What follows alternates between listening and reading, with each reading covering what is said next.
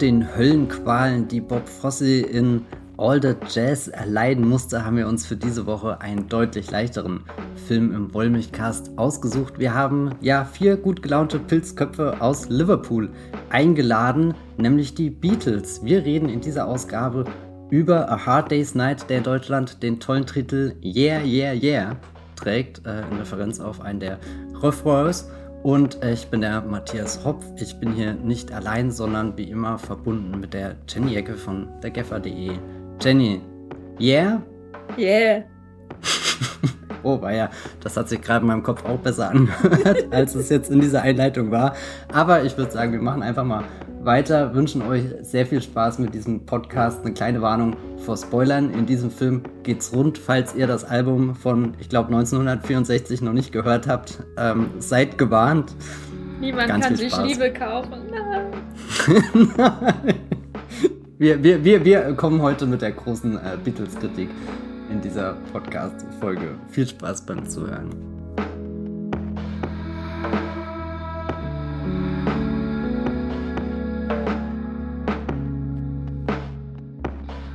A Hard Day's Night ist der Film der Woche im Wollmilchcast, aber wir reden nicht als erstes über die Stars dieses Films, obwohl ich das jetzt im Intro so groß angekündigt habe. Ähm, Jenny, du wolltest jemand anderen hervorheben, der maßgeblich an dieser Produktion beteiligt war, die vor vielen, vielen Jahren in die Kinos kam. Auch 1984 sehe ich gerade, okay. 60, 64.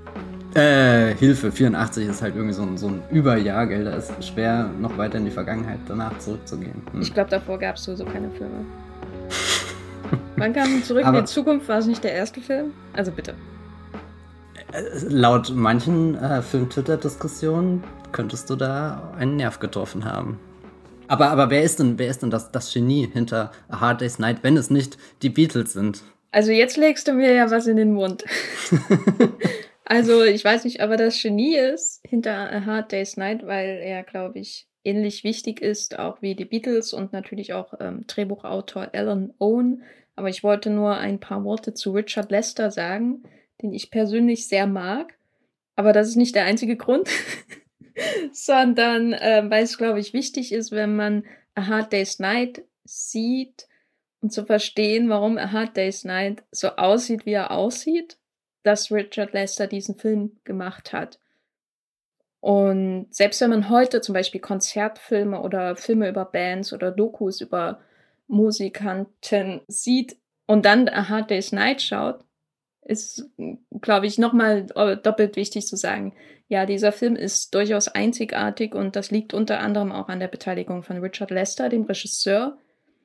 Richard Lester, äh, Amerikaner, hat größtenteils aber auch in ähm, Großbritannien seine Karriere begonnen im Comedy-Bereich, hat mit Peter Sellers gearbeitet für Fernsehsendungen. Dann hat er 59 einen Kurzfilm gemacht namens The Running, Jumping und Standing Still Film, den ich wirklich sehr empfehlen kann. Den müsste man eigentlich auch problemlos bei YouTube finden. Zumindest war das so vor zehn Jahren, als ich ihn da gesehen habe. Und äh, der hat einen Oscar bekommen für den besten Kurzfilm. Und äh, diese ganze Zusammenarbeit mit Peter Sellers und so weiter, die ist sehr wichtig gewesen, zum Beispiel auch für äh, Monty Python, die das im Fernsehen gesehen haben und die auch die Radioshow von Peter Sellers gehört haben, die Goon Show. Da ist durchaus so eine Traditionslinie. Richard Lester ähm, kommt nach Großbritannien in diese Comedy-Szene rein.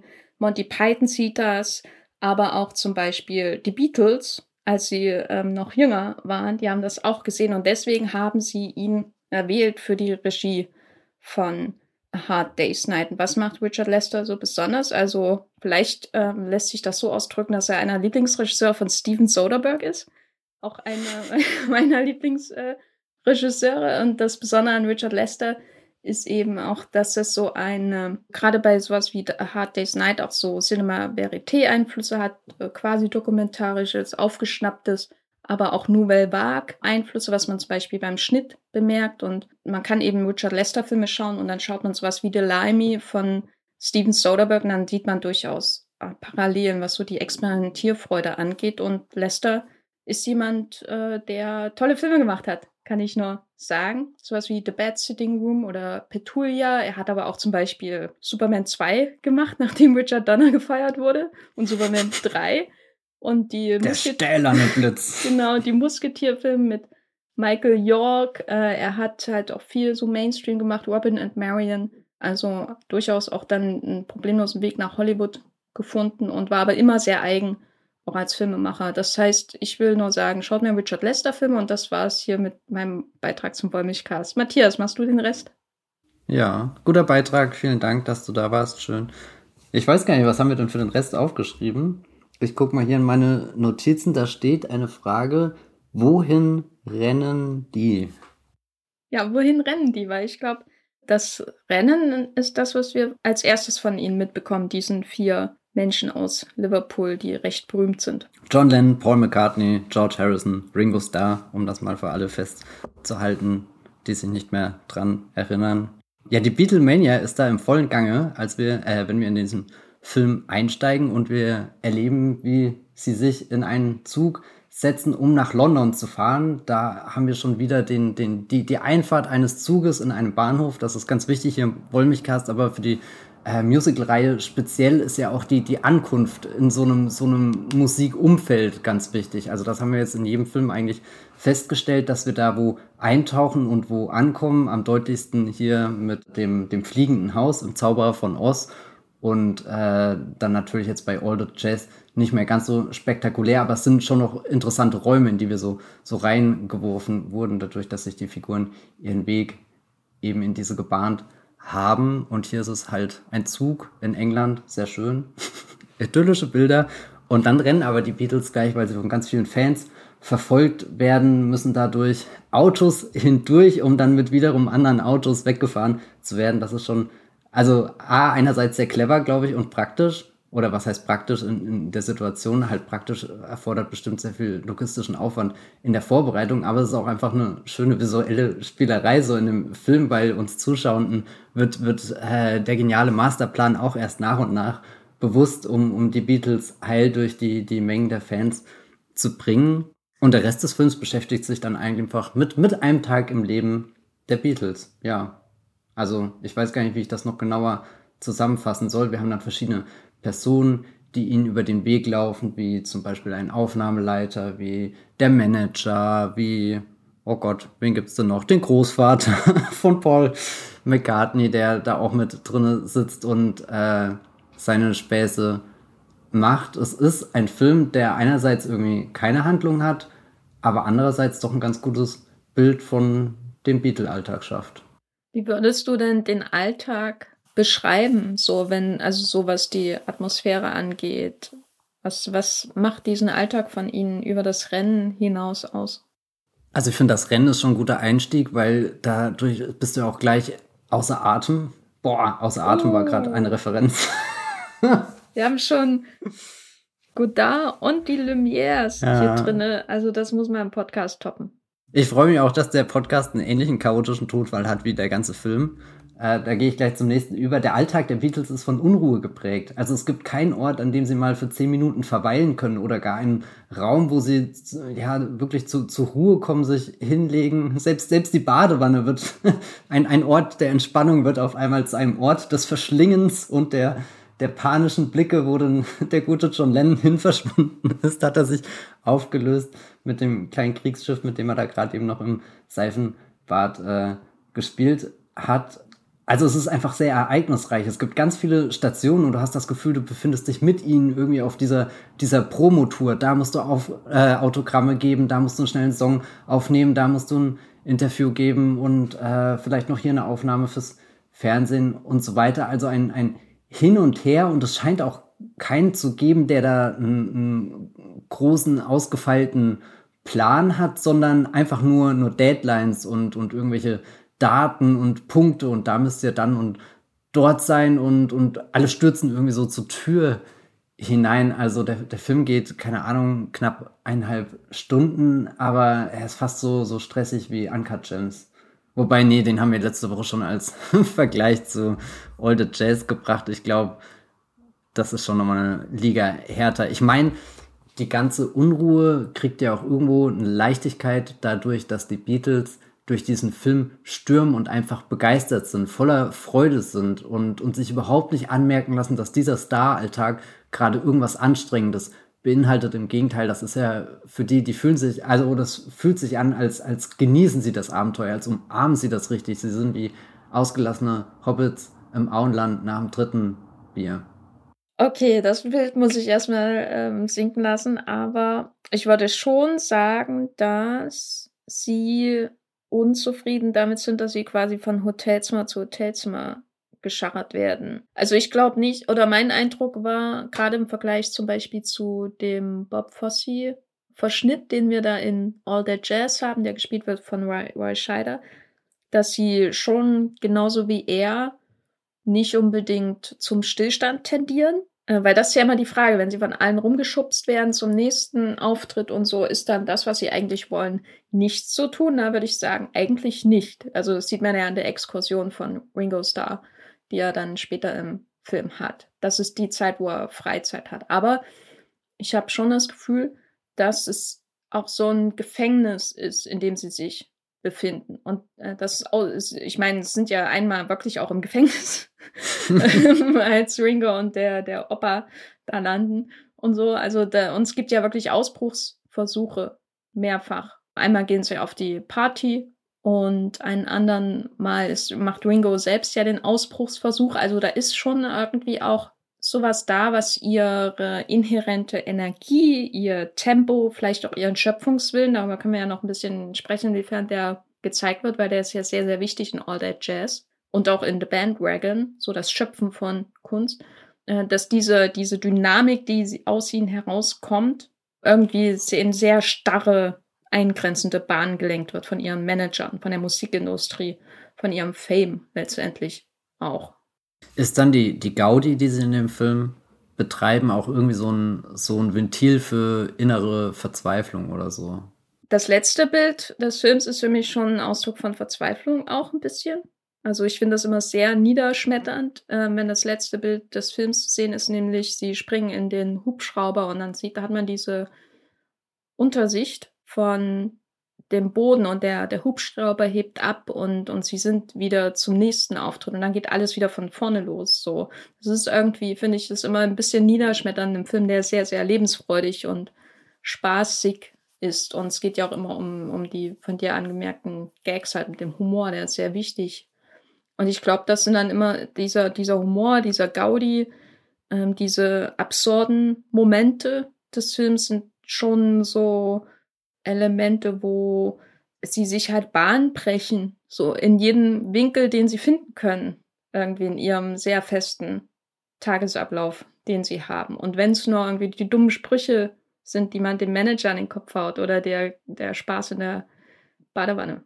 Hm. Jetzt, wenn du das letzte Bild sagst, da musste ich sehr an äh, Jacques Tati und äh, Playtime denken. Da gibt es auch so eine tolle Szene irgendwann, wo, wo so ein ewiger Kreisel irgendwie in Paris zu sehen ist, wo die Autos drum rumfahren und es geht weiter und es ist fast wie in so einem Fahrgeschäft und die nächste Runde und keiner kann irgendwie ausbrechen aus diesem Strudel und, und bei dem äh, ähm, Hard Day's Night dann eben mit der fiesen Pointe für mich, dass die Ankunft in den Film noch mit dem Zug war aber der Helikopter markiert irgendwie so das nächste Level. Also nicht nur dadurch, dass er auch hochfliegt, sondern irgendwie, keine Ahnung, im Zug fahren ist eine Sache, mit dem Helikopter fliegen, aber doch nochmal irgendwie eine ganz andere. Also es wiederholt sich nicht alles nur, sondern es wird auch nochmal eine Nummer größer. Also mit, mit dem Zug kommen sie bis nach London, aber mein Gott, mit dem Helikopter, wo können sie da alles hin fliegen? Den Beatles sind keine Grenzen gesetzt. Vielleicht lockt Amerika. Hm. Was sind denn das für, für Künstler, um mal das große Wort zu nehmen, weil sie werden jetzt nicht unbedingt so mit solchen, mit so einem Erhaben oder einen Blick auf das Erhabene irgendwie dargestellt. Also, wenn wir das sehen, wie der George in der Badewanne, äh, der, der John Lennon in der Badewanne ähm, Späßchen treibt, da ist es ja nicht, oh mein Gott, das ist ein Genie.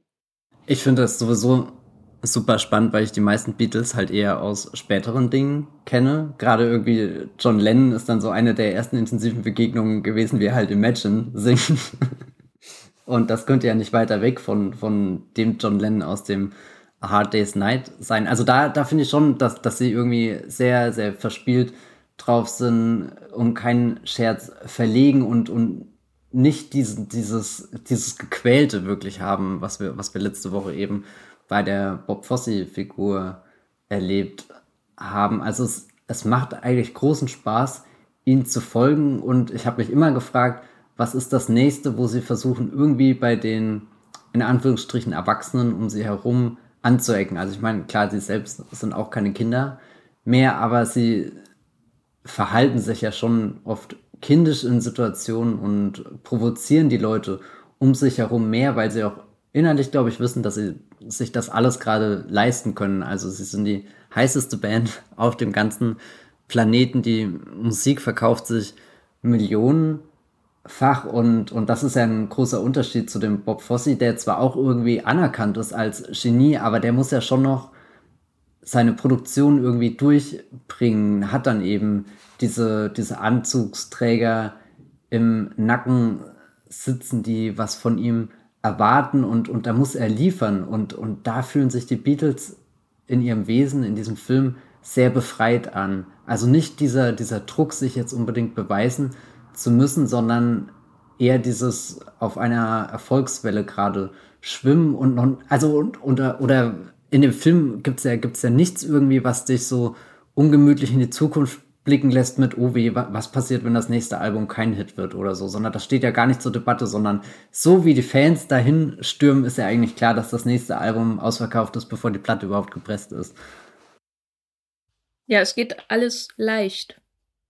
Also es geht, also es geht alles so leicht von der Hand, wobei da fand ich es auch interessant. Wir haben ja letzte, beim letzten äh, Eintrag in unsere Musical-Reihe auch so über die Anstrengung der Proben zum Beispiel gesprochen, die körperliche Anstrengung und dann nach dieser Aufführung von diesem Aortica äh, Segment dann dieses Ausatmen, äh, diese, diese wieder sichtbar werdende Anstrengung. Und in der letzten Performance hier in A Hard Day's Night, da hat man ja den, die Inszenierung des Auftritts in diesem Studio und dann sieht man immer wieder so den, die Kamera, wie die Kamera auf Bildschirme blickt. Also da kann, kann man so antizipieren, wie kommt es eigentlich beim, beim Publikum daheim an. Und dann hat, da fand ich es auch, äh, fand ich es, ähm, oder da hat mich irgendwie dann, beeindruckt mir noch nie aufgefallen bei, äh, bei dem Film, wie sehr die schwitzen und wie man das nicht sieht auf dem Bildschirm.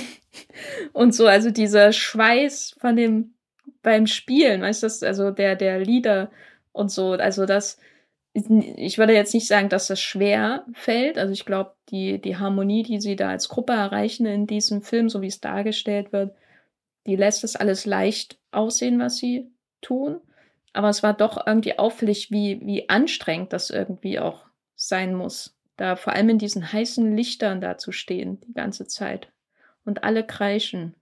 Gibt es nicht sogar den Dialog mit, äh, pudert sie irgendwie mal oder tupft sie ab oder so? Genau damit das nicht so, so reflektiert.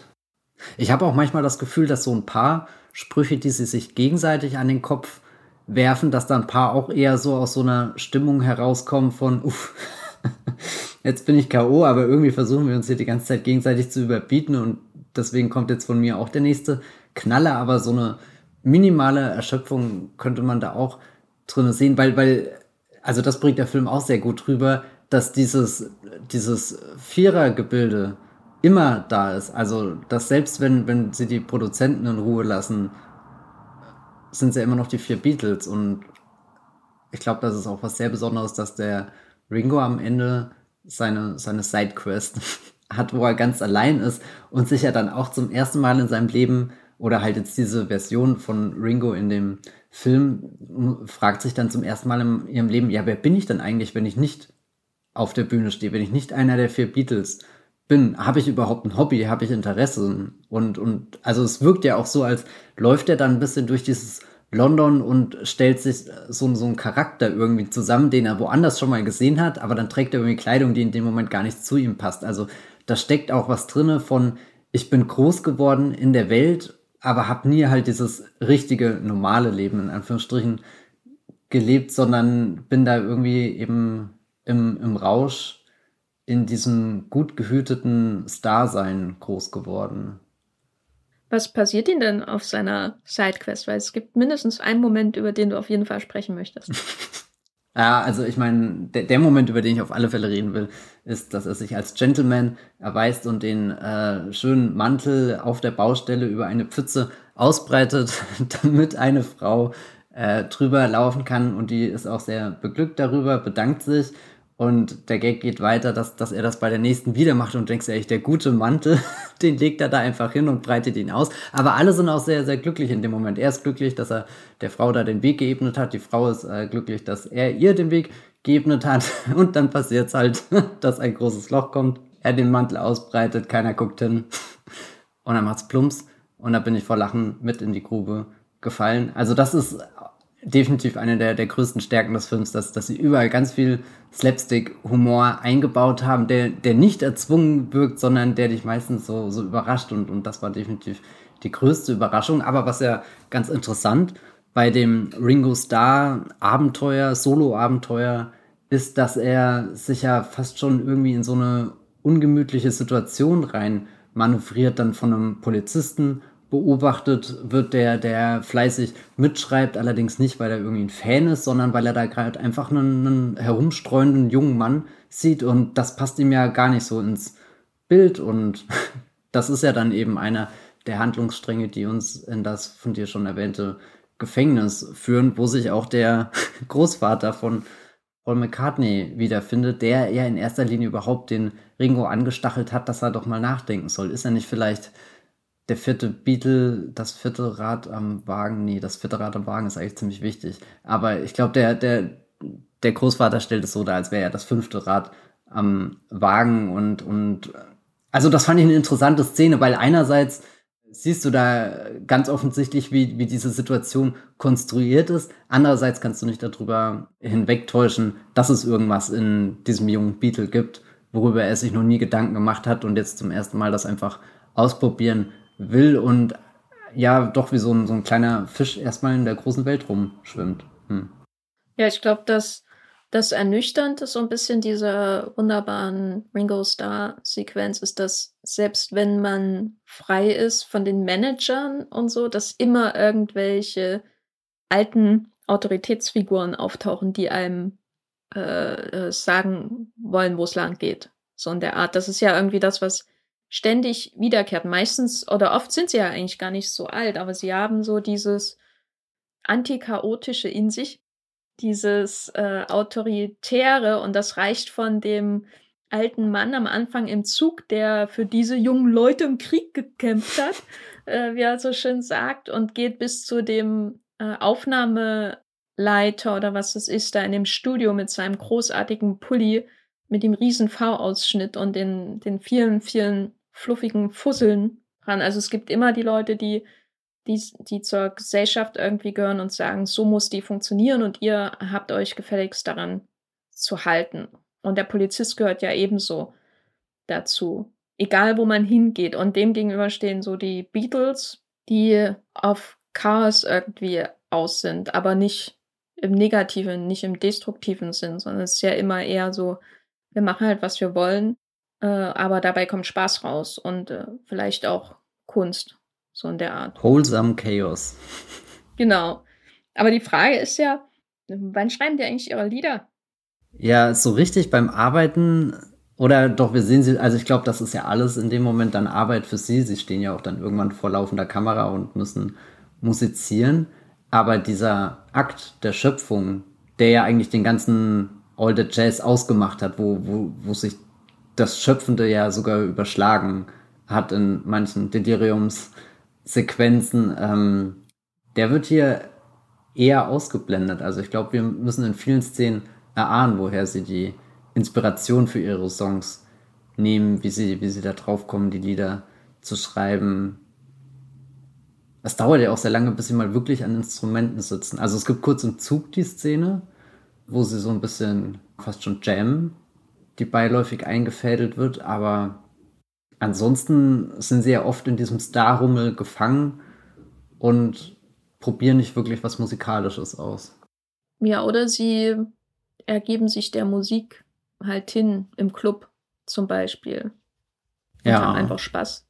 Ich, ich, fand das im Zug sehr schön, äh, die Szene, weil sie auch so ein bisschen zeigt, wie fließend mit der Realität umgegangen wird in diesem Film, wie flexibel der Umgang mit der Realität ist. Ich habe mich auch die ganze Zeit ehrlich gefragt, ob das wirklich Paul McCartneys Großvater ist oder ob das einfach äh, so ist, der sitzt da im Zug, der ist very clean man, Wie süß. Das habe ich mich auch gefragt am Anfang, ob die, ob die einfach so einen armen alten Mann da hineinziehen. Andere Elemente des Films machen es ja möglich, dass das auch möglich ist, dass die einfach sagen, das ist jetzt der Opa und damit ist er der Opa. So in der Art. Und so wie die da eben auch im Zug sitzen, ohne Instrumente, und dann sind die auf einmal da und die jammen. Und auch so verschiedene spätere Elemente. Da, da ist ja immer die Möglichkeit des Absurden gegeben oder des, äh, des äh, Biegens von dem, was wir als realistisch betrachten. Das wird ja auch im Schnitt einfach zum Teil auch überbrückt, diese, ja, jetzt sind die Instrumente halt da. Jetzt ist es eine Gesangsnummer und vorher ist es was anderes gewesen. Oder jetzt ist es fast schon ein Auftritt und vorher war es eigentlich was anderes. Am Anfang hören wir die Musik und dann singen sie sie auch oder so. Also das ist so, da gibt's keine klaren Trennlinien von Realitäten, Gesangsnummer oder, oder überhaupt keine so klaren Regeln, wie diese Realität eigentlich funktioniert, in der die Beatles sich hier bewegen. Wenn du, äh, oder hier nochmal zu dem Schöpfungsmoment, was ich mich gefragt habe, wenn ich den Film jetzt schaue, dann kenne ich ja schon das gesamte Beatles-Öffre und habe das Gefühl, die schwimmen auf dieser Welle des Erfolgs und schöpfen dann einfach nur aus dem Album Hard Day's Night. Die Songs, die sind alle top, so, und, und die sind dann einfach da. Allerdings, wenn du den Film 1964 im Kino gesehen hast, da war das Album ja gerade mal ein paar Tage draußen und ich glaube, das ist schon nochmal ein anderer Wow-Moment, wenn du völlig neue Beatles-Musik in diesem abgedrehten, unaufhaltsamen Abenteuer irgendwie erlebst und und da, da also da, da dass das dann musikalisch wirklich eine neue Ebene drinne ist, während wenn das habe ich ja nie gehabt so, ich kannte halt die Beatles Songs schon immer bevor ich irgendwie äh, Hard Day's Night gesehen habe. Und ich glaube so so rein von wann machen sie ihre Musik? Hätte das vielleicht 1964 im Kino so gewirkt mit die machen das einfach, während sie das erleben. So weißt du, die, die Musik kommt einfach zu sehen und sie machen das nicht. Das ist kein Film, der, der uns irgendwie den, den leidigen Prozess des Komponierens irgendwie erklären muss oder die, die langen Stunden, wo man zusammensitzt und nicht weiterkommt, wo man auf den künstlerischen Durchbruch äh, wartet, sondern, sondern die, die Muse ist so mit den Beatles, dass sie hier von einem Ort zum nächsten hasten und dabei einfach ihre Songs mittendrin entstehen. Ja, ich glaube, so kann man ihn jetzt ja auch schauen oder? Also ja, klar kann man eigentlich auch schon. Nee, aber ich meine, also so, so, ich versuche mich gerade in die, die, die, den, den, den Fan 1964 hinein zu versetzen, der im Kino sitzt und dann, ja gut, vermutlich der Fan hat davor auch schon das Album gekauft, aber angenommen, jemand hat die paar Tage gewartet, nicht das Album gekauft, setzt sie in den Film und wird einfach, oh Gott, beschenkt mit, mit, mit einer komplett neuen Platte. das ist doch, das muss doch, also so kannst du das überhaupt verarbeiten. Äh, also ausgehend von den Reaktionen der Fans am Ende würde ich sagen, nein. ja. mhm. ähm, aber, also ich habe mir eine Kritik von Andrew Saris durchgelesen, die er damals in der Village Voice ähm, veröffentlicht hat. Ich weiß leider nicht, wie er, ob er Richard na, wobei, ob er Richard Lester in das Pantheon äh, der Regisseure in seinem Buch da einordnet oder ob er überhaupt vorkommt, das kann ich gerade nicht sagen, weil ich das Buch nicht hier habe. Aber er hat irgendwie, das fand ich sehr lustig, weil man irgendwie heute genauso Kritiken über Musikfilme schreiben kann. Er hat irgendwie geschrieben, ich mochte die Beatles nie, aber langsam komme ich einfach nicht mehr drum rum, die zu mögen. Da sind schon ein paar Banger drin in dem Film. so in der Art. Ähm, sehr schöne Kritik äh, von ihm. Ja, schwer zu sagen. Also, äh, was ich aber spannend finde, ist diese Idee, dass äh, der Film, obwohl wir nicht sehen, wie sie Lieder schreiben, trotzdem zeigen, wie die Musik aus ihnen herauskommt. So dieses äh, metaphysische äh, und auf einmal war die Kunst da, was hier im Film gezeigt wird. Das finde ich einen sehr schönen Gedanken, weil es ja trotzdem um Künstler geht, obwohl es ganz viel um Management und Marketing und um das Geld geht, den Geldfaktor, den wir ja auch schon bei All That Jazz und The Bandwagon besprochen haben, der bei allen diesen Filmen eine Rolle spielt. Nicht so sehr bei Zauberer von Oz, aber selbst der spielt ja in einer großen Depression und da geht es auch immer um Geld. Und hier gelingt das, obwohl es in dem Film nicht um Schöpfung geht, zu zeigen, dass diese vier Menschen, wenn sie zusammenkommen oder zumindest wenn John Lennon ein Papier äh, vor sich hat oder Paul McCartney oder auch äh, George Harrison oder was weiß ich, dass da irgendwie so ein Moment der Harmonie möglich ist, wo was Perfektes entstehen kann oder wo was Großes geschaffen werden kann. So diese quasi das Äquivalent zu äh, Fred Astaire und Sid Charisse äh, laufen, können sich nicht leiden, gehen in den Central Park, tanzen und auf einmal ist da was Großes. So, sie, sie kommunizieren auf eine Art und Weise, wie es vorher nicht möglich war und kommen in absolute Harmonie. Wobei hier ist schwer zu sagen, ob in der Hard Day's Night Harmonie gezeigt wird, möglich ist in dieser Welt. Was ich da eine ganz gute Szene finde, die mir gestern echt irgendwie aufgefallen ist und ich habe lang drüber nachgedacht, wenn sie das erste Mal in das Aufnahmestudio in London reinkommen und da wird ja gerade irgendwas geprobt, ich weiß gerade leider echt nicht mehr was, also wo andere fremde Menschen da irgendwie auf der Bühne sind und Ringo Starr geht einfach ans Schlagzeug und fängt an mitzuspielen. Und auf einmal wird aus dem Song, der dafür nicht wirklich sich Beatles-mäßig angehört hat, einfach ein Beatles-Song. Und das war, war so ein Moment, wo, wo einerseits diese, dieses Schöpfen für mich zum Vorschein kam, aber andererseits auch irgendwie so diese Harmonie von, die können sich auch einfach, die können eins werden mit ihrer Umgebung, durch die sie da die ganze Zeit durchgescheucht werden. Also es ist nicht so, dass sie die ganze Zeit mit verschränkten Armen dastehen und äh, irgendwie beten, dass der Tag vorüber geht, sondern na gut, jetzt sind sie halt da und bringen bestimmte Talente mit, wie in dem Fall jetzt halt das äh, Schlagzeug spielen und, und dann steigt er da so, so ganz lässig ein und, und dann transformiert sich um ihn herum, merkst du richtig, wie, wie sich der Film fast schon so, so einmal schnell, schnell häutet oder so und dann, dann hat er den Beatles-Anstrich irgendwie. Da haben sie, könnte man auch sagen, das Studio einfach übernommen, haben eine riesen Show draus gemacht, irgendwie einen großen Auftritt äh, oder so, so, so, so ein Entrance hingelegt. Aber war für mich definitiv einer der magischeren Momente in dem Film. Man könnte ja auch argumentieren, dass bei ihrem äh, Gaudi, äh, den sie machen, dass da auch immer darum geht, vielleicht auch andere anzustecken. Genau wie ja. es mit, diesem Musi mit dieser musikalischen Transformation ist. Sie sind doch eher Amy Adams, die, die den ganzen Central Park verwandeln kann, die das triste New York oder in dem Fall das triste London beleben, den Leuten einen Grund geben, zu schreien, sich komplett zu vergessen, in Ekstase aufzulösen. Ja. Als äh, bei der, bei der ähm, Can't Buy Me Love Sequenz, wo sie da auf dieser Wiese Schabernack treiben, ähm, da war ich wirklich wie so ein Beatles-Fan da am Ende des Films, als ich mir das gestern angeschaut habe. Ich habe nicht geschrien, weil es wäre nicht gut für, für die Leute, die ja auch im Haus wohnen.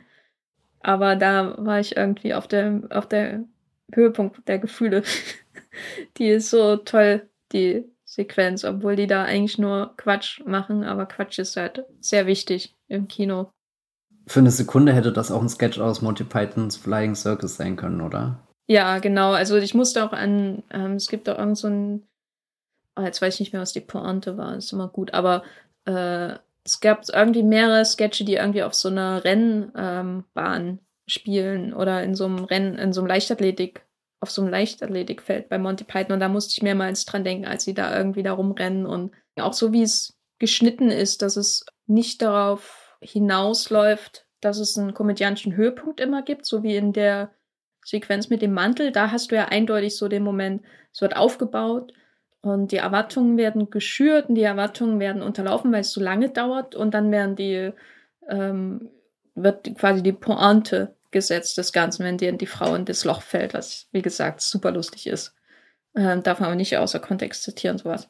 Äh, und hier hat man ja auch immer eher so, so Schnipsel von Humor auf dieser Sequenz, aber das ist so ein Riesenausbruch, der durch den Schnitt auch bestärkt wird, der uns ähm, diese Schnipsel so mosaikartig zu so einem Bild von dieser Beatles-Energie irgendwie zusammensetzt. Und das, ich finde das jedes Mal toll, wenn ich das sehe. Also ich finde den ganzen Film toll, aber diese Sequenz ist wirklich so, äh, so eine Euphorie, Ekstase. Das nimmt mich immer in, in Bann. Fast so wie wenn die Arbeiter die Fabrik verlassen. War ich nie der größte Fan davon, aber gut. Nee? Ich weiß nicht, Arbeiter, die die Fabrik verlassen, da, da fehlte mir irgendwas. Also das, das war schon ein starkes Bild, aber du merkst halt, dass es gerusht war. Gerusht? Okay. Out of pace, das ganze Ding. Ja, so, das, Pacing, das Pacing war bei der Einfahrt des Zuges in La Ciotat schon besser, würde ich sagen. Aber auch dass das ähm, Foreshadowing, finde ich, bei, ähm, wenn die Arbeiter die Fabrik verlassen, das Foreshadowing auf die kommende das Feierabend Revolution des Feierabends und die kommende, die wachsende sozialistische Bewegung auf der Welt, das äh, ist für mich schon sehr wichtig. Ah, ich meine, ich gucke den mir bestimmt nochmal an irgendwann. Du musst dir die Zeit für nehmen, ne?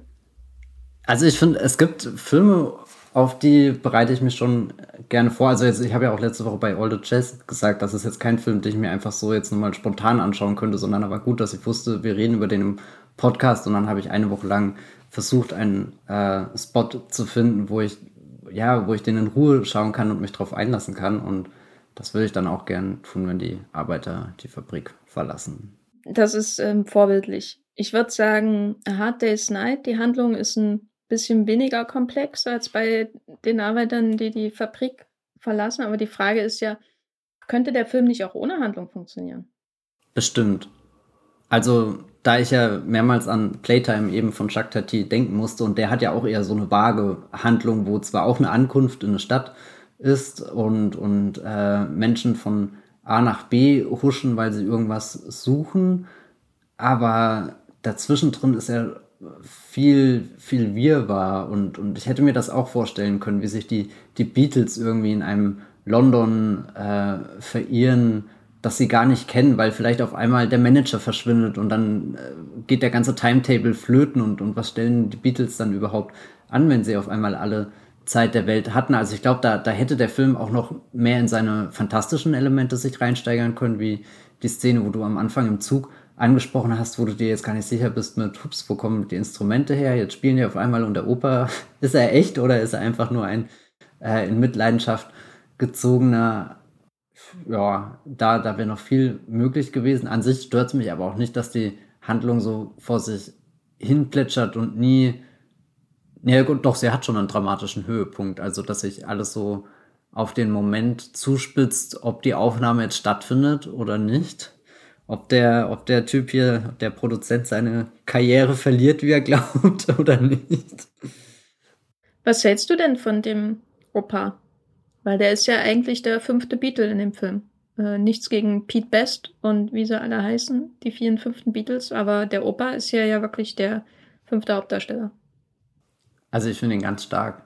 Der bringt so einen ganz anderen Charakter rein, ist auch einer von den oder der einzige Erwachsene, also jetzt sage ich schon wieder Erwachsene, aber halt von den als deutlich erwachsener gekennzeichneten Menschen um die Beatles herum, der auch eher so ausreißt aber jetzt auch nicht unbedingt auf einer Wellenlänge mit den vier Beatles ist, sondern da irgendwie sein eigenes Ding macht. Also so manchmal guckst du ihm zu und denkst dir, ja, ja, mach du mal und nimmst ihn nicht ganz ernst, aber dann überrascht er dich ja schon irgendwie so, wie er sich von einer Situation in die nächste fuchst und ja, es ist so, so eine erstaunliche Gestalt einfach in dem Film. Fast schon hat sowas, ja, weiß nicht, wieso, die, die, die Fee, die dann irgendwie auftaucht und die Beatles auch ein bisschen hin und her schubst, aber ja, es ist schwer zu sagen, was eigentlich so richtig seine Agenda ist. Also unter den wholesome, chaotic Pilzköpfen ist er der complete random,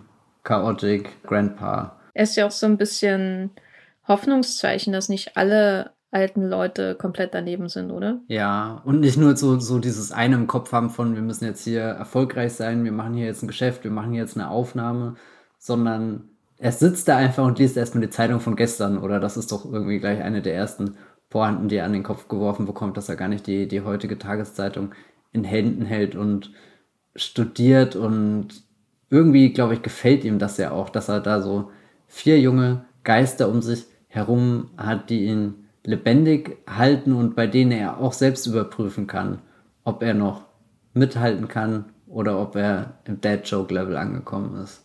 Und ich würde sagen, er reißt keinen einzigen Dad-Joke. Nee, auf jeden Fall nicht. Er ist vielleicht noch ein bisschen infernalischer in seinem chaotischen Trieb als die Beatles. Also er erinnert mich dann schon eher an Heath Ledgers Joker.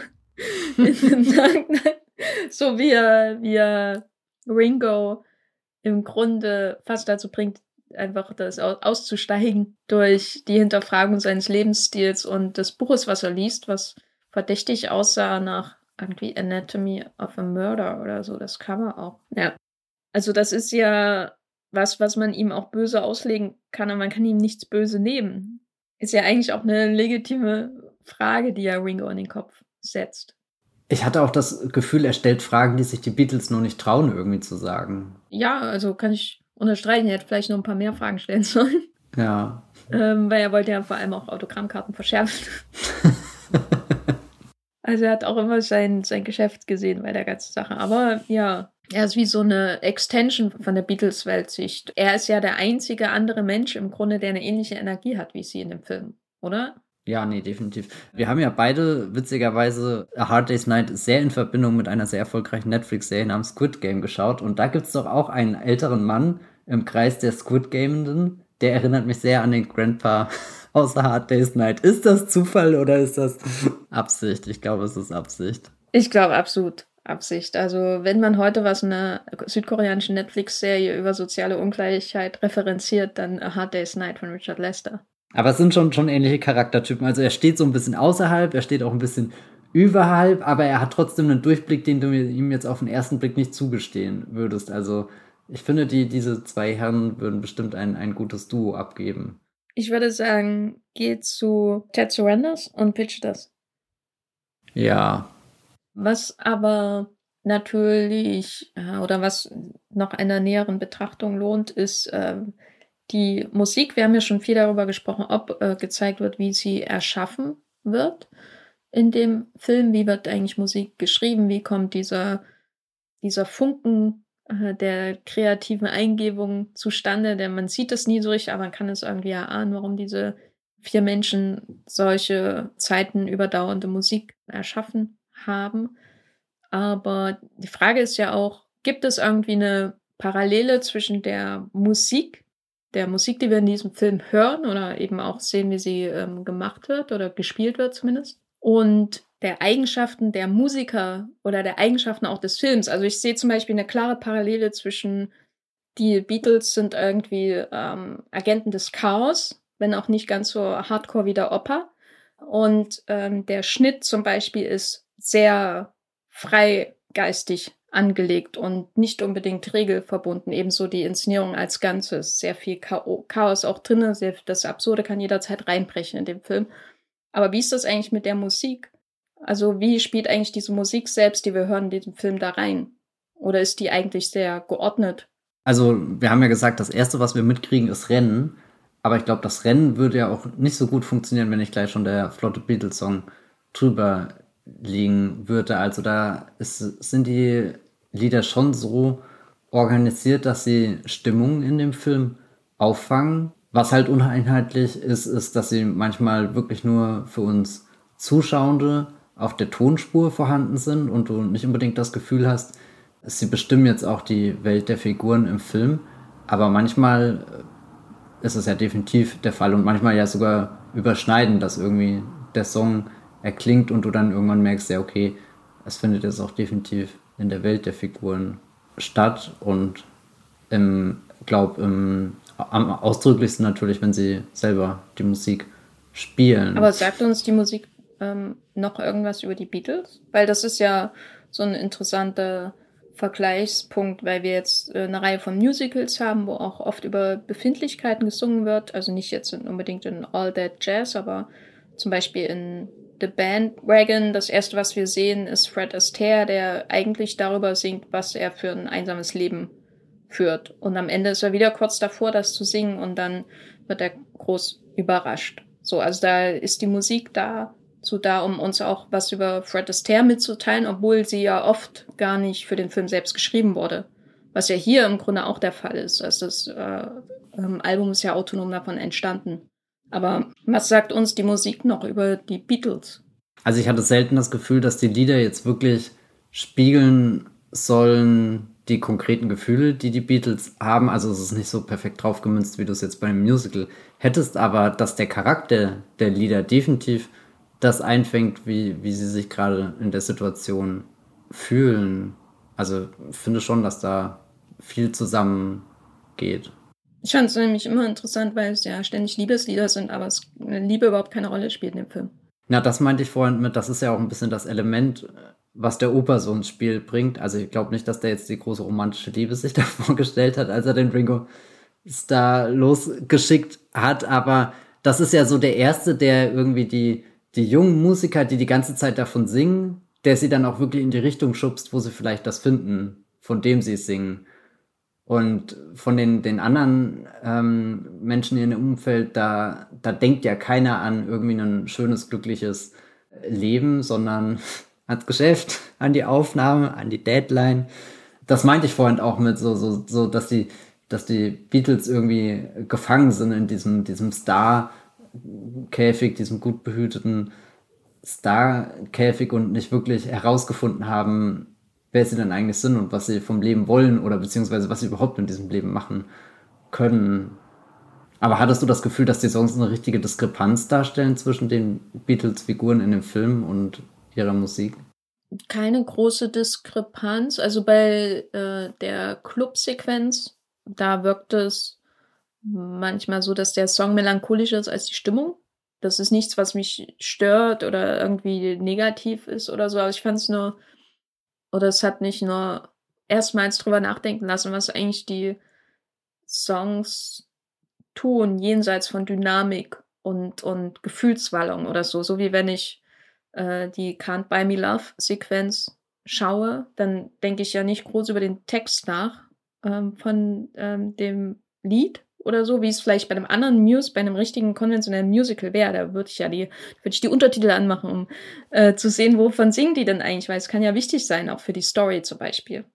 Ähm, und das, da ist es aber eigentlich irrelevant, wovon sie singen, sondern es geht wirklich um diese pure, diese pure Gefühlserfahrung oder so. Also du hörst das Lied, was macht es mit dir? Was machen die was macht die Musik an sich mit dir? Und die Stimme natürlich, aber nicht unbedingt der Text oder so. Also so geht's mir, wenn ich das schaue. Ich denke nicht drüber nach, wovon die da eigentlich singen. So ist ja ähm, gerade bei vielen früheren, frühen Liedern von ihnen, die textlich finde ich die jetzt nicht so aufregend. Äh, ist jetzt was anderes äh, bei ihrer späteren Phase, wo sie, glaube ich, näher an dem dran sind, was du angedeutet hast, nämlich dieses Nachdenken, was ist eigentlich ihre Rolle in der Welt und wovon singen sie überhaupt?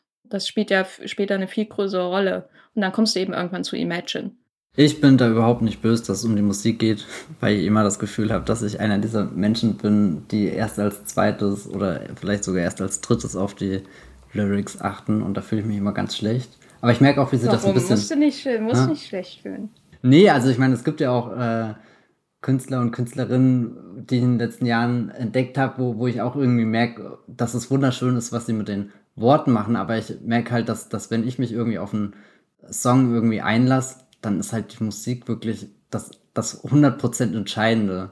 Und da habe ich manchmal das Gefühl, dass ich so ein, dass ich irgendwie nur die eine Hälfte mag. Also es wäre fast so wie als schaue ich Filme, aber finde nur die Bilder interessant, aber äh, keine Ahnung.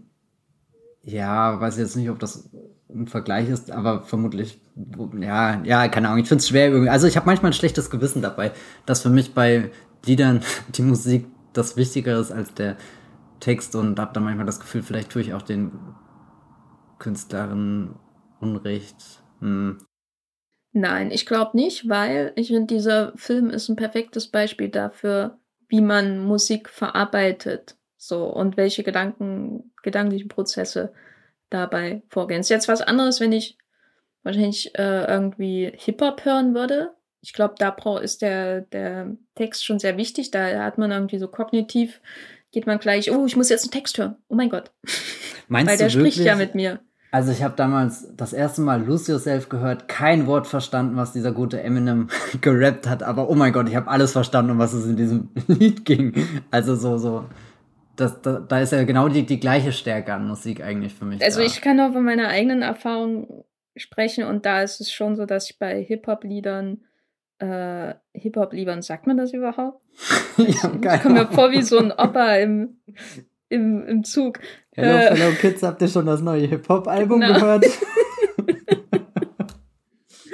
äh, dass ich da viel mehr oder von Anfang an versuche, den Text zu verstehen, weil ich weiß, da spricht jemand mit mir und will mir was sagen. So in der Art. Das ist irgendwie eine andere Art von äh, Musik, wie eine Oper oder so. Da brauche ich auch Untertitel, wenn ich da im Saal sitze. Sonst äh, kriege ich ja die Hälfte nicht mit, warum die da vom Nibelungenschatz singen und solche Sachen.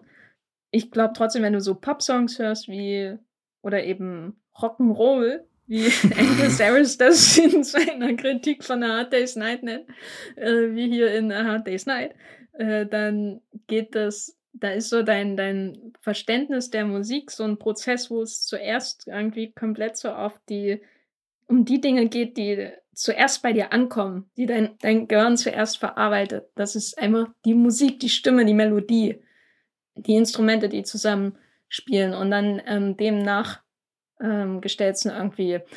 Das ist zumindest mein Eindruck bei in diesem ganzen Film. Hast du jemals in dem Film das Gefühl gehabt, dass dir jemand ein Album verkaufen möchte? Nee. Und wenn, dann hätte ich es genommen.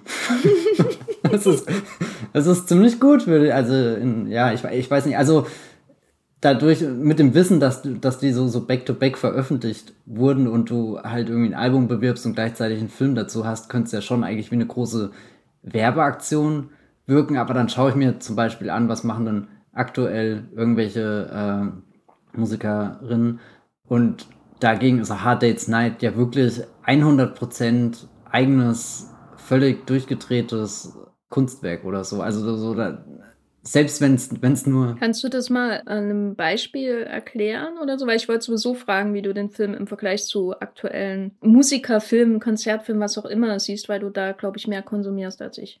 Also äh, den letzten Film, den ich in die Richtung geschaut habe, war tatsächlich jetzt auf Amazon dieser Justin Bieber Our World. Der wirbt zwar jetzt nicht direkt ein neues Album, aber das war eine ganz oberflächliche Abhandlung irgendwie von dem, was man über Justin Bieber erzählen könnte. Also der Film hatte als Hintergrund mit, er gibt da jetzt sein erstes Konzert seit so und so vielen Jahren. Dann findet dieses Konzert auch noch im Rahmen der Corona-Pandemie statt. Also das Publikum ist in einem Hotel untergebracht und er steht quasi auf der anderen Seite, wird eine Bühne aufgebaut zu Neujahr. Und also da, weiß nicht, ich fand, fand die Idee super. Ich war da super gehuckt, obwohl ich noch nie von Justin Bieber vermutlich ein ganzes Lied gehört habe. Und jetzt nach dem Film habe ich das getan, aber es hat sich nichts davon festgesetzt, weil man ganz schnell merkt, dass es so, so sehr auf, ähm, es wird sehr auf das Image geachtet, es wird sehr auf den, den, den Personenkult, der um ihn herum existiert. Irgendwie alles, was du aus dem Film mitnimmst, würdest du auch in der Insta-Story von ihm, glaube ich, bekommen an, an Nähe zu ihm, an, an Intimität, also so, wo, wo ganz schnell irgendwie einfach Mauern hochgefahren werden, wo, wo du nicht eindringen kannst. Und, und dagegen habe ich jetzt zwar auch nicht das Gefühl, dass ich die Beatles persönlich kennengelernt habe, aber zumindest jetzt einen Film gesehen habe, der, der sein, seine Eigenständigkeit verdient hat, der wirklich was, was Ausgeflipptes ist, was ähm, Interessantes ist. Also so, ich suche jetzt nach noch einem anderen Beispiel. Irgendwie, äh, ich meine, es kam ja neulich auch ähm, ein Billie Eilish-Konzertfilm bei Disney Plus, der ja direkt gekoppelt war an ihr neues Album, was ein paar Wochen davor erschienen ist. Und den will ich jetzt aber eigentlich nicht als schlechtes Beispiel bringen, weil ich den sehr gut fand. Ging es in dem Film auch um sie oder bestand er vollkommen aus dem Konzert? Na, das war so, so ein Mischmasch. Also einmal, also klar auch wieder, weil gerade Corona ist, so, so, ein, so ein Konzert, wo, wo das Publikum fehlt und du dadurch ähm, den, den Fokus eben auf die Sängerin auf der Bühne hast und dann dazwischen aber auch Sequenzen, wo eine animierte Version von Billie Eilish durch Los Angeles in der Nacht fährt und die Stadt ist ganz verlassen und sie schaut in den Himmel und sieht da Sterne und dann sieht sie die Lichter der Stadt, dieses, dieser, dieser typische Blick, wenn du eben in dieses Valley hineinschaust und ganz viele stimmungsvolle Aufnahmen. Und da hatte ich schon das Gefühl, dass da so eine, so eine Geschichte nebenbei erzählt wird. Einerseits ist da die Billie Eilish, die eben ähm, auf der Bühne steht und schon die fertigen Songs singt und andererseits ist da diese Billie Eilish, die noch nicht dort angekommen ist, eben weil sie nur die, nur die animierte Version in Anführungsstrichen ist und weil sie eben so suchend durch die ähm, Stadt läuft. Und, und das sind ja definitiv erzählerische Elemente, die sich ja klar zum Teil aus der Musik ergeben, aber die jetzt auch nicht hätten zwangsläufig in einem Film sein müssen. Aber jetzt so, so was ganz, also eigentlich ist Hard Day's Night schon recht radikal, wenn ich ehrlich bin. Ja, das würde ich also äh, auf jeden Fall auch sagen. Ich habe mich auch öfter gefragt, als ich ihn geschaut habe, ob man denselben Film machen könnte, obwohl die Beatles gar nicht existieren. Weißt du, also in einer alternativen Zeitlinie könnte der Film gemacht werden, obwohl sie nicht existieren. Wie abhängig ist er eigentlich von ihnen oder, oder von dem Ziel, irgendwas zu verkaufen oder so. Und wie eigenständig ist er als Kunstwerk, sag ich mal, um das irgendwie mal näher zu erklären, was ich damit eigentlich meine. Und ich kann mir schon vorstellen, dass der Film so existieren könnte, obwohl es die nicht gibt. So als Idee, wie würde es eigentlich einer berühmten Band gehen? Der ist eben so als, als Kunstwerk irgendwie schon so eigenständig, dass das Album A Hard Day's Night gar nicht existieren müsste oder so. Also der Film steht einfach komplett für sich und ist gleichzeitig aber natürlich auch eine Momentaufnahme von ihnen in, auf dem Höhepunkt ihres Fames, äh, in dieser Phase ihrer Karriere, bevor sie dann im mehr zu sich selbst gefunden haben, würde ich mal sagen. Und ihre Haare haben wachsen lassen. Ich glaube, der Film ist ja auch eher eine Reaktion oder darauf, was sie eben in dieser Beatlemania alles erlebt haben. Und keine Ahnung, vielleicht gibt es gerade einfach keine andere Band, bei der das so krass ist. Wobei ich glaube hier äh, Jonas Brothers hatten vor ein paar Jahren einen Konzertfilm. Weißt du, mit was für einer Szene der anfängt? Oh nein, ich habe eine Ahnung. Ja, also es ist, hat, kommt leider kein Zug vor, aber sie rennen eben auch durch die Straßen, werden verfolgt von zahlreichen Fans und da kannst du wirklich eine, eine, eine rote Linie von 1964 nach 2009 ziehen und, und hast dann hier anstatt halt Einschläge von hier Nouvelle Vague und so hast du halt äh, Jonah Brothers The 3D Concert Experience. Wenn wir jetzt gerade schon bei den Jonah Brothers sind, die waren ja damals auch in Camp Rock, zumindest definitiv im ersten Teil. Ich weiß nicht, die danach habe ich nicht mehr gesehen. Aber dieser Camp Rock-Film ist ja nicht so wie High School Musical, wo in High School Musical die Leute, weiß nicht, die, die hatten ja davor jetzt keine großen Musikkarrieren außenrum, sondern High School Musical ist ja selbst zum Phänomen eben durch den ersten Teil geworden und daraus wurden dann Stars wie Vanessa Hutchins geboren, wie Ashley Tisdale und keine Ahnung, äh, Zac Efron natürlich. Während Camp Rock kommt mit einer ähnlichen Prämisse daher, orientiert sich an einem ähnlichen Publikum, aber hat halt gleich die Jonah Brothers irgendwie schon im Rücken. Und das heißt, der, der Film ist ja auch eher existiert, weil die Band existiert. Also so wie A Hard Day's Night existiert, eben weil die Beatles existieren und dann maßgeschneidert ist, darauf irgendwie ein, ein filmisches Äquivalent zu finden, ähm, was, was, was den, den Spirit der Band einfängt. Und bei den, den Beatles ist das halt die, die Wholesomeness, äh, die, die Wholesome Chaosness oder was auch immer. Und bei den Jonas Brothers ist es halt, dass, dass sie in deinem, in deinem Camp Rock auftauchen. So, weißt du, du bist, bist hier der Teenie und, und das ist deine große Band, wo du, wo du Poster drin hast und dann gehst du irgendwie im Sommer auf Zeltlager und da sind halt die Jonah Brothers. Was willst du mehr?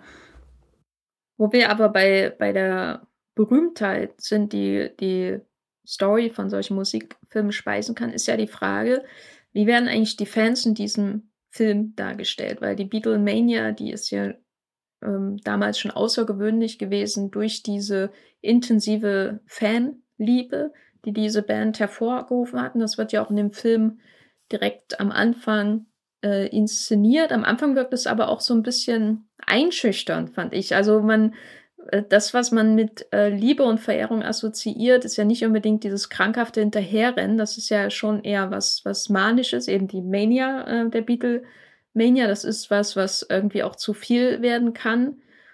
Äh, aber ich würde trotzdem nicht sagen, dass die Fans irgendwie jetzt prinzipiell negativ dargestellt werden. Oder ähm, wie, wie hast du das gesehen?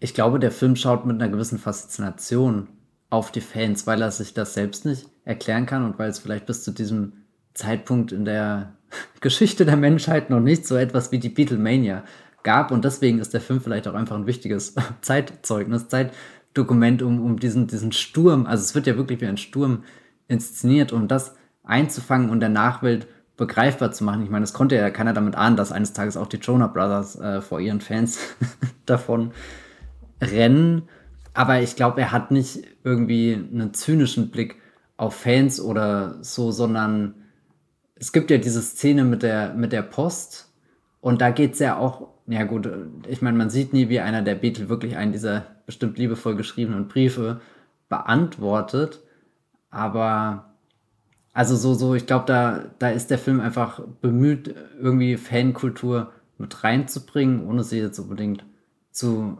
verurteilen. Ich meine, er hätte ja auch irgendwie einen Stalker-Plot reinschreiben können, irgendwie, dass der arme Ringo Starr nie von seiner Sidequest zurückkehrt, weil er selbst in ein Loch gefallen ist, aus dem er nie wieder herausgekommen gelassen wurde und Jahrzehnte später. Jetzt sind wir wieder bei, bei Body Double. Ja, irgendwie, der Wollmilchcast dreht sich immer nur über die gleichen drei Filme und einer davon hat mit der Einfahrt eines Zuges zu tun. Wir müssen irgendwann unseren Traum wahr machen, eine Folge nur über diesen Film zu machen. Ja, jetzt, ich glaube, so, so deutlich wurde das noch nie im Wollmilchcast formuliert, aber jetzt, jetzt existiert es da draußen und ich freue mich schon auf die, die Fanpost, die uns wiederum erreicht und, und die Berge, die wir dann äh, Ringo Starr zuschieben können an, an Briefen, die er vermutlich nie lesen wird. Hattest du das Gefühl, dass, dass die Fans so, so, eine, so eine erdrückende Masse ist, vor denen die Beatles wirklich davonlaufen, weil sie nichts mit ihnen zu tun haben wollen? Nein, also ich glaube, dass am Anfang ist auch eher so ein bisschen cheeky irgendwie. So viele Leute wollen, lieben sie, wollen was von ihnen, dass sie sogar davon wegrennen müssen. Also natürlich durchaus nah an der Realität und so, aber es ist schon auch irgendwie so mit so einem leichten Zwinkern, so wie, wie populär sind die denn, so in der Art. Und ich glaube, wenn der Film nur die Fans in diesem Kontext zeigen würde im Verlauf, seiner Spielzeit, dann könnte man das schon irgendwie als erdrückend wahrnehmen.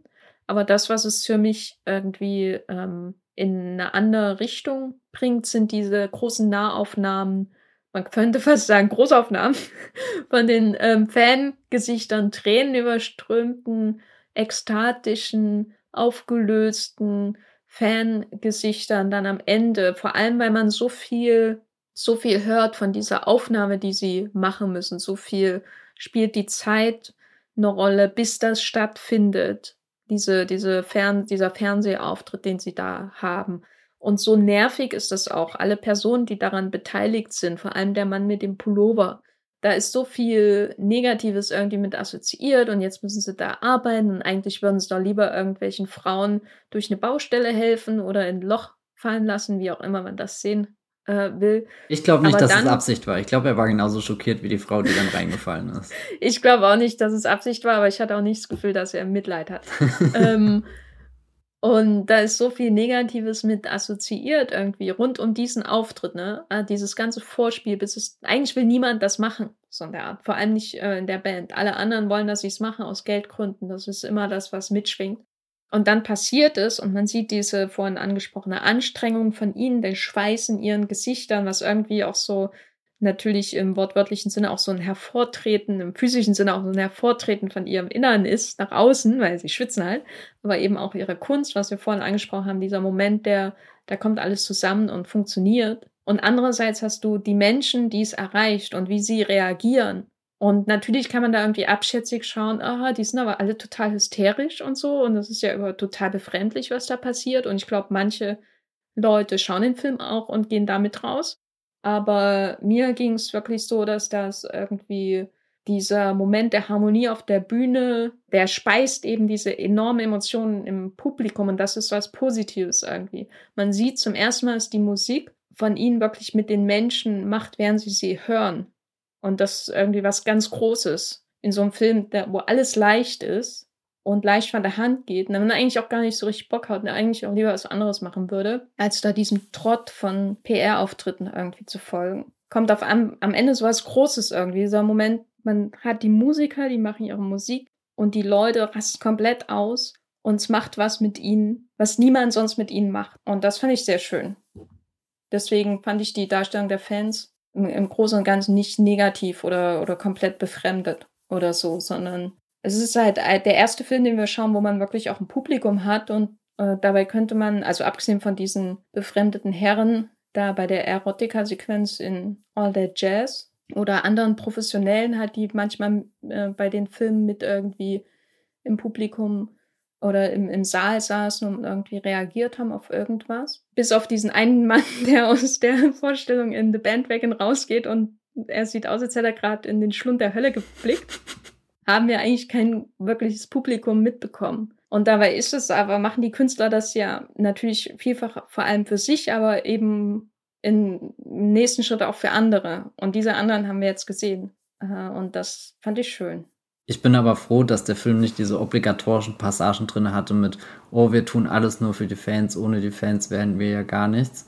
Weil ich finde es Oder ich weiß nicht, ich finde das, ich kaufe es sehr wenig. Hast du das aus zu vielen mhm. Äh, Musikfilmen schon mitbekommen, dass es immer rein muss? Ich weiß, es sind gerade gar nicht mal so die, die Musikfilme, an denen ich klebe, sondern halt irgendwie ähm, irgendwelche Hollywood-Stars machen gerade Promotion-Tour für den nächsten großen Blockbuster und müssen halt erzählen, wie wichtig ihnen die Fans des neuen Marvel-Fans äh, Films sind.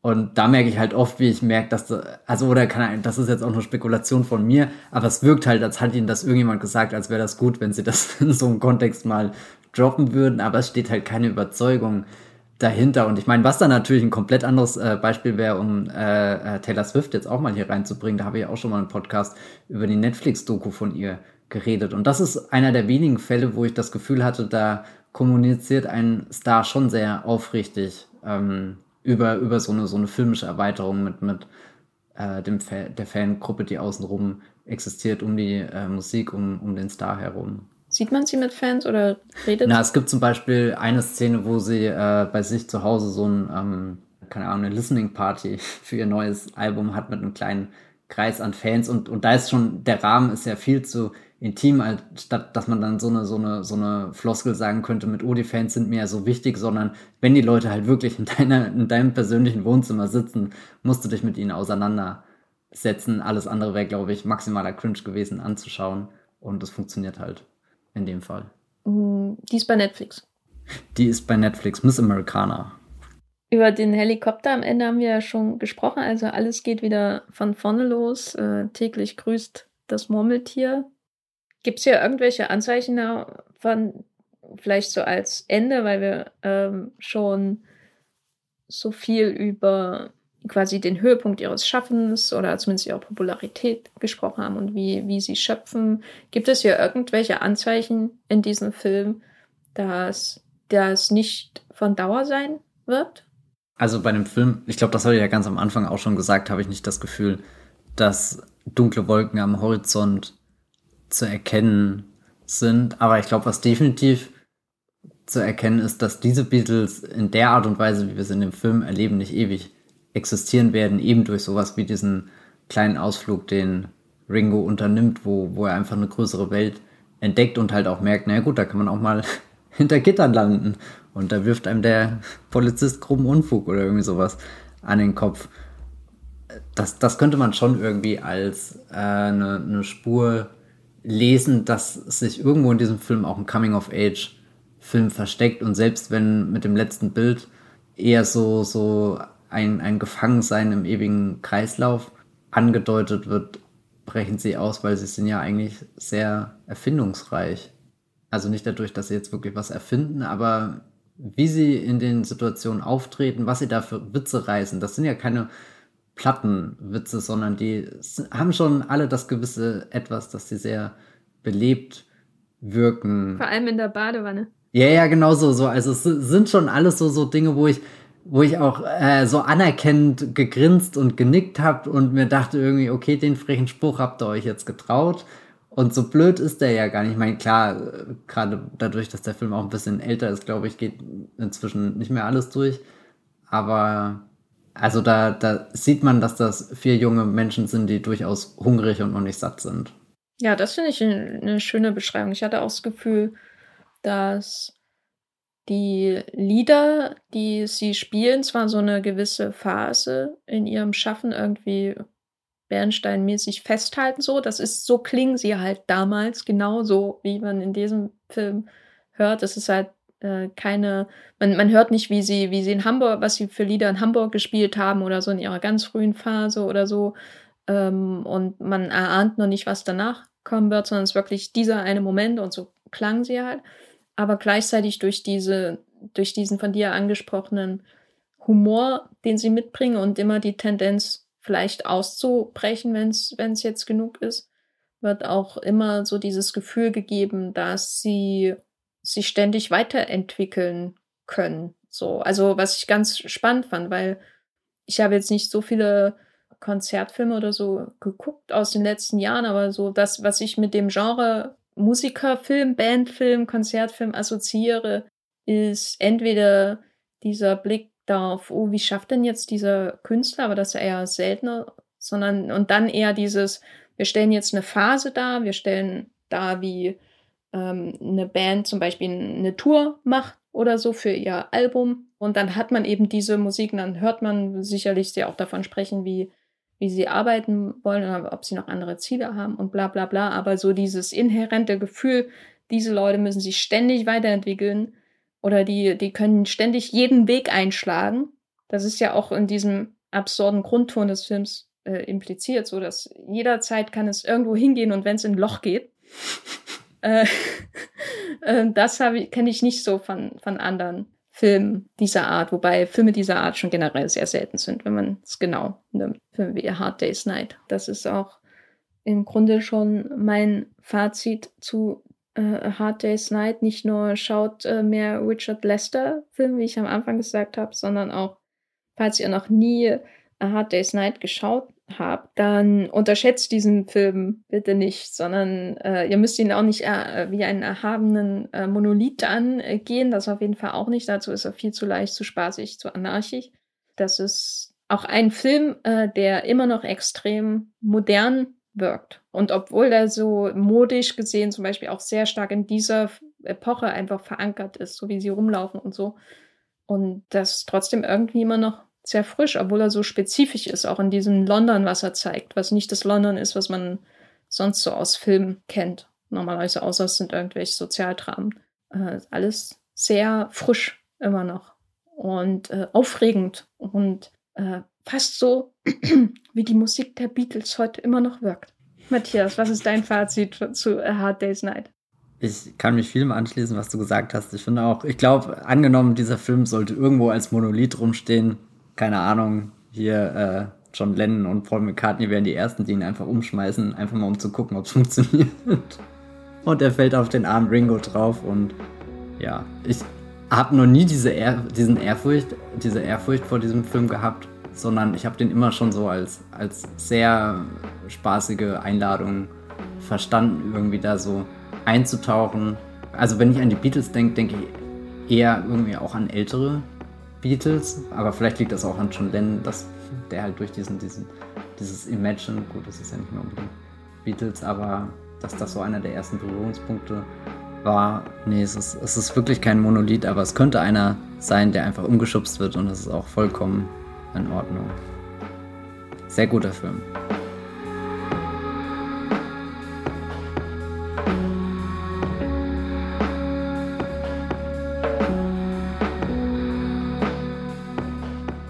Haben wir endlich mal über einen Film von Richard Lester gesprochen.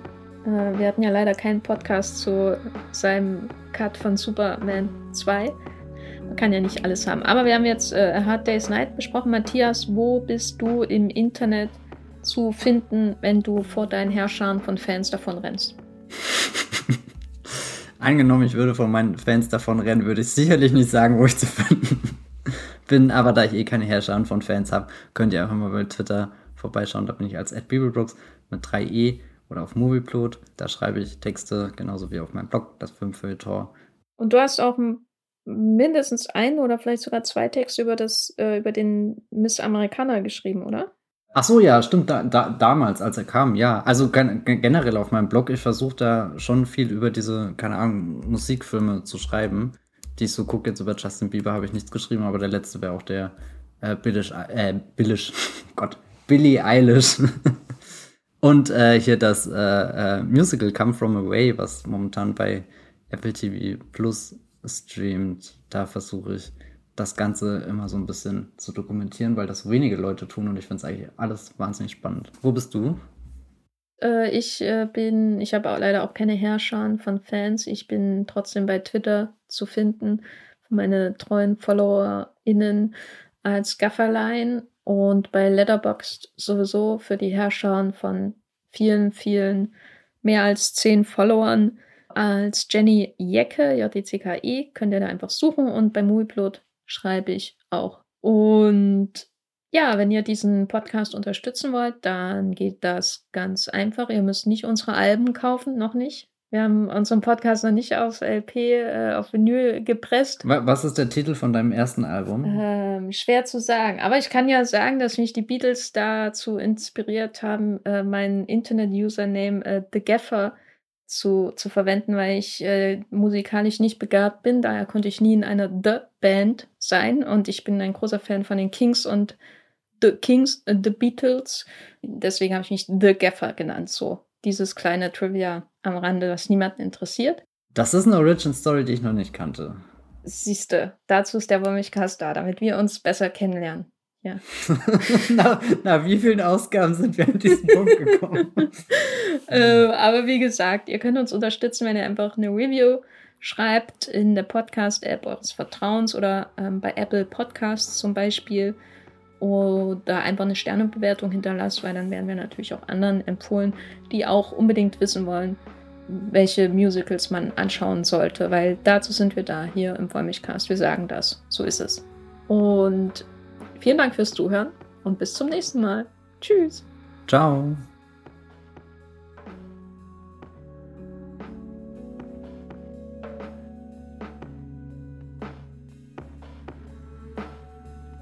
Der Wollmilchcast wird produziert von Matthias Hopf und Jenny Jecke. Unser Intro und Outro stammt aus dem Song Slam Canto von Kai Engel. Ihr könnt den Podcast bei allen gängigen Apps abonnieren und wir freuen uns über Kommentare und Bewertungen bei iTunes.